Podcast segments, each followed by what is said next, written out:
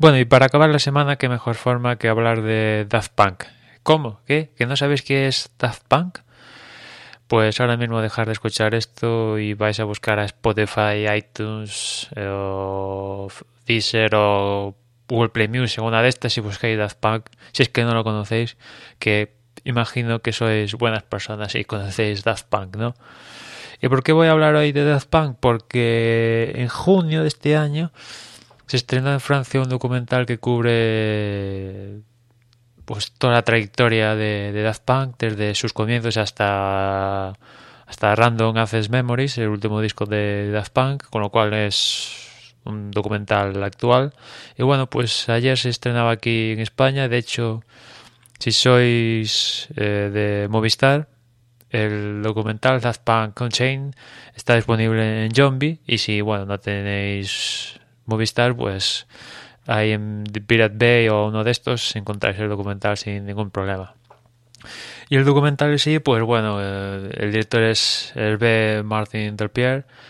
Pues bueno, testimonio de, los, de, protagonistas y los protagonistas. Esto sí, esto es, no salen ni Thomas Van Gardner ni Guy Manuel de Homem Cristo, los no sale Daft Punk, pero sí sale su manager de por 10 años, sale sí que sale Nile Rogers, Giorgio Moroder, eh, Pharrell Williams, etcétera, etcétera, etcétera, gente que ha trabajado de tú a tú con, ellos, directores como Michael Gondry y, bueno, salen una serie de testimonios de gente que, que, los conoce y, que los ha, que los ha estudiado, ¿no?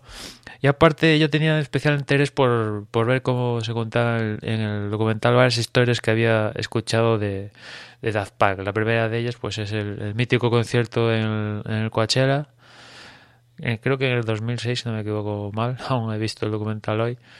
Pero bueno, un mítico concierto en Coachella donde Daft Punk, entre disco y disco suelen pasar cuatro años, incluso alguno llega a pensar, hostia, Daft Punk está muerto, ¿qué pasa? Y de repente te, te sorprenden con un disco nuevo. Pues bueno, ese concierto es recordado por, por muchos, ¿no? En, los arbores del comienzo de, de YouTube y los teléfonos con cámara y toda esta historia, pues ahí revoluciona un poco el paradigma de, del espectáculo musical, porque, bueno, si veis el documental lo veréis la, que montaron ahí, ¿no? Y después también tenía especial interés con la historia este de Daft Punk y, Tron Legacy, ¿no? Yo había escuchado, y siento hacer spoiler, pero bueno, es un documental, eh, yo había escuchado que Disney le había dicho a Daft Punk que no le gustaba la primera versión de la banda sonora que, que Daft Punk le propuso a, a Disney para la película, ¿no? Y Daft Punk, eh, enfadados, pues decidieron filtrarla en la red. Evidentemente le cambiaron el nombre de los artistas, etcétera, etcétera.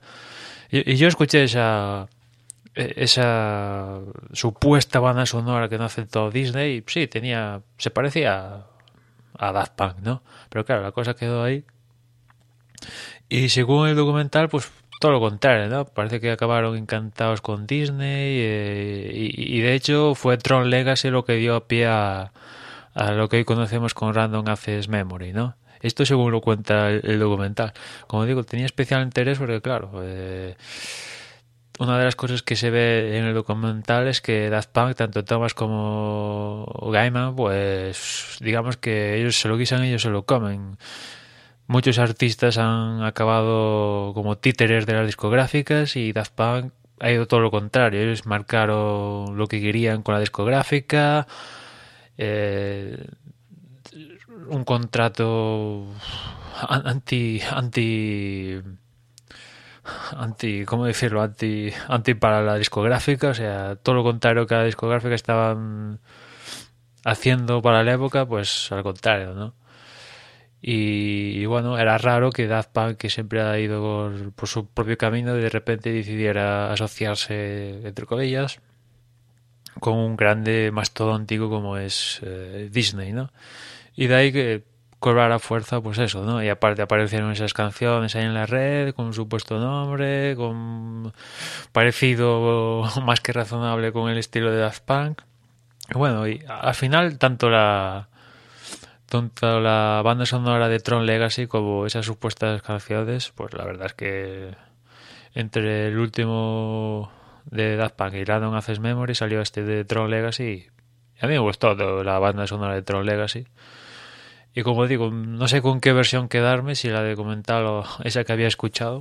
Eh, tiendo a pensar que la del la del documental y, nada, os recomiendo verlo y, y, aprender un poquito más de, de la cultura de Daft Punk, ¿no? Y por hoy ya nada más, nos escuchamos el lunes. Un saludo.